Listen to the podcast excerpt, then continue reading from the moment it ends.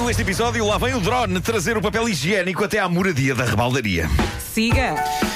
Fiquei cansado. Mas tem muito movimento. Uh, tem, tem. Esta é uma edição que eu considero muito importante. uh, e- porque parece que agora é científico. Vamos ter de largar o papel higiênico. Uh, Oi? Vai ter de ser porque ele está a destruir-nos. Uh, pelo menos está a destruir uma parte muito particular e específica do nosso corpo.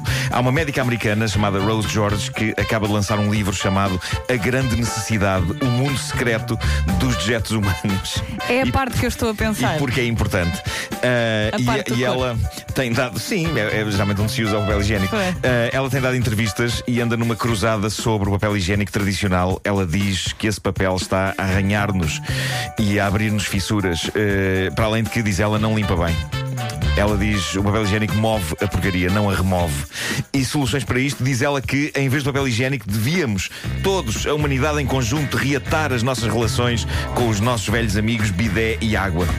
E diz ela também, e eu estou nisto, que está na altura das toalhitas de bebê ou do papel higiênico umedecido entrar em ação. E parece que hoje em dia já há algumas marcas que o fazem jeitosamente biodegradável e é disso que o nosso derrière precisa. E temos de o estimar, porque só temos um. No fundo é como a vida. Eu nisto das toalhitas dou-te a mão. Eu estou do teu lado. Pronto. Ah, a notícia que eu li fala dos dois grandes defensores públicos do papel higiênico úmido e das toalhitas, dois grandes embaixadores célebres aos quais eu me junto.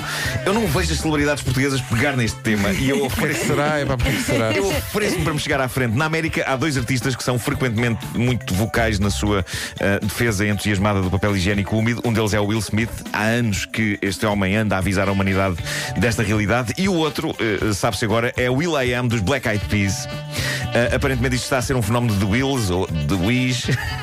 Não sei qual é o plural, mas o Will.i.am diz coisas muito dignas de reflexão sobre a limpeza. Ele pede às pessoas que levem a cabo a seguinte experiência: peguem num pedaço de mousse de chocolate e espalhem no- num chão de madeira e depois limpem-no com papel higiênico. Diz ele: nunca conseguem limpar tudo, pois entranha-se nas fissuras do soalho. Incrível. gente, há gente que leva isso, é uma causa, não é? É o tipo de uma das maiores bandas do mundo a dissertar sábias palavras sobre limpeza de rabo. Uh, portanto, estou aqui a oferecer-me para embaixador da, da umidade, ao nível da limpeza pós número 2.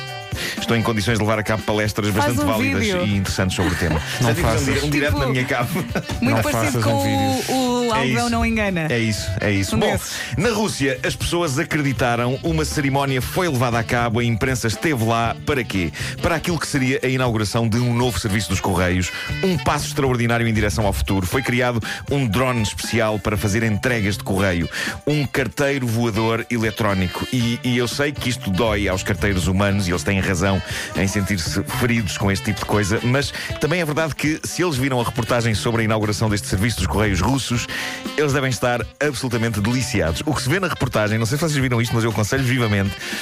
Primeiro, o CEO dos Correios da Rússia, Nikolai Podguzov, diz algo como: Eu estou muito feliz por estarmos a lançar este projeto hoje, que sem dúvida será extremamente bem sucedido. E depois vemos o drone, que é uma impressionante máquina com várias hélices a levantar voo, carregando uma encomenda.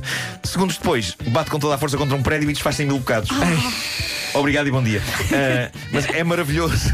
é absolutamente maravilhoso. O dia em que, conforme anunciado em 2016, ah, os carteiros na Rússia iriam começar a ser substituídos por ah, drones. E a velocidade a que o drone se desfaz, agarrado à encomenda contra um prédio, é absolutamente extraordinário. É, é tramado para grandes empresas como os Correios da Rússia, a dor de terem de pagar a seres humanos, mas de facto os seres humanos têm essa vantagem extraordinária que é não baterem contra paredes É de prédios e desfazerem espetam. em pedaços.